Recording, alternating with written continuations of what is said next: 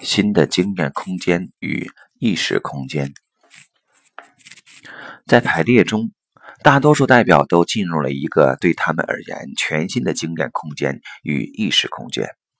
他们所经历的这一切存在着一个知识等级及经验等级，这已超出了个人层面的范围，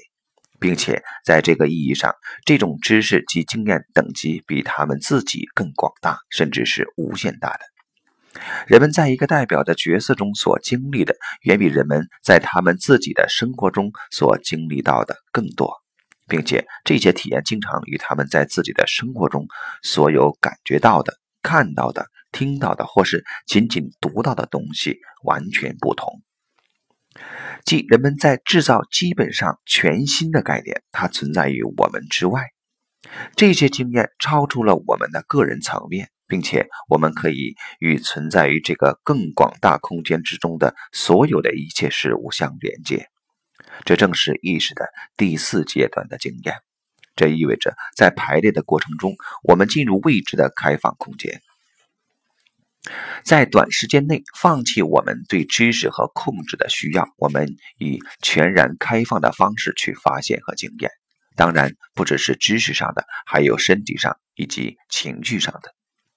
我们发现和经验这个空间所承载的东西，发现和经验那些充满在这个空间中的丰盈的人生。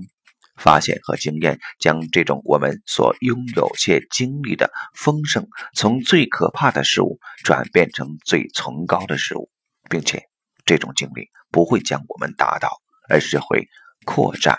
和强壮我们。但这里存在着一定程度的恐惧，即如果代表进入到角色之中，并经历角色中的某些事情，那么他可能会因此而受到伤害。如果代表是第一次参加排练工作坊，我会认真对待他们，并告诉他们，他们应当只是将自己放进这个角色到刚好合适的程度即可。当然，每个人都有权利自己决定是否要担任一个角色，并且他可以随时说：“现在我无法承受了”，然后退出这次排练。这种情况在我的工作坊中也曾出现过，但不是经常发生。然后我会问。谁准备好了要接替这个角色，这样便会有人自告奋勇，而刚才那个排列过程也会继续进行下去。这种恐惧也部分地来自于并未亲身经历过排列的治疗师，在这后面隐藏着第三阶段的意识，这意味着一切都必须处于控制之中，而不认识将我们引入意识第四阶段的信任。在这种控制的意识里。治疗师也不信任案主，不相信案主能自己决定和处理问题。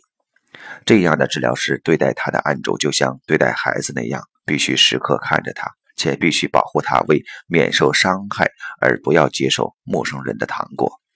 但这些陌生人其实只是要带他进入到现实之中而已。也有这样的排列师，他们自己有恐惧，但也试着调和他们的暗主。也正如在另外一些治疗师身上所发生的那样，基本上是他自己个人的恐惧，还有他所没有发展出来的信心做从。他们给这种恐惧穿上专业术语的外衣，并劝阻案主要避免再次受到伤害的危险。不过，在我的整个排列生活中，还没有经历过这种情况，而且我属于为数不多的全职排列师。这就是说，十二年来，一个月中有三个周末，我都是在排列的工作坊中度过的。如果存在上述这种危险，那是因为这个排列师不信任这个过程，或者换句话说，因为他还停留在自我的意识里。在这种意识中，控制是必须的因素。一次排列是一个现象学的过程，要求排列导师的意识。与当下的整体相连接，在这个过程中，他知道自己是负有责任的，因为代表将自己完全托付给了排列导师。同样，在一次排列中所发生的一切，也必须与当下的整个整体相连接。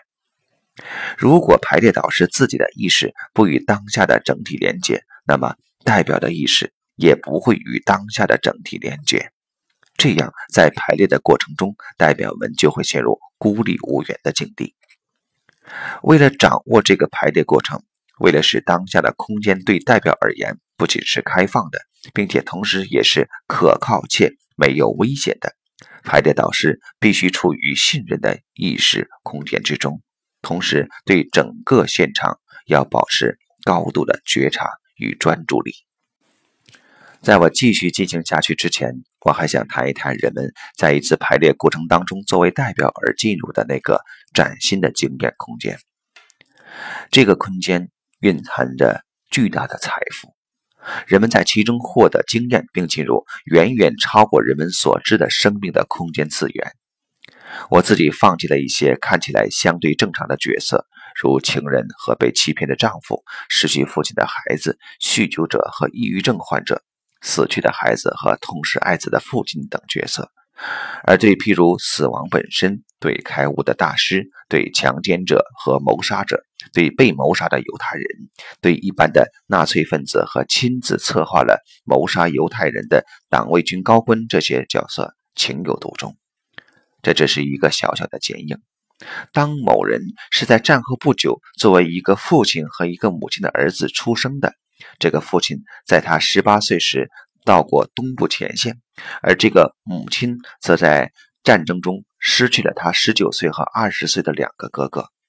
那么，这个人对我而言绝对是印象深刻的。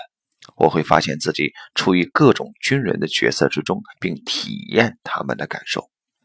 这里的军人指的是第一次世界大战中的阵亡者与幸存者。德国人与俄国人，普通的士兵与高级军官，直至最高指挥官。在这个过程中，我对这个故事的理解和对这些人以及对他们命运的看法都发生了根本性的改变。例如，我可以说，乔纳森·利特尔的《善良者》这本书描述的是第二次世界大战中东部前线的故事。特别是以一个参加了战争的党卫军军官的视角所描述的发生在那里的大屠杀，这个故事与我在排列中所经历的体验完全吻合。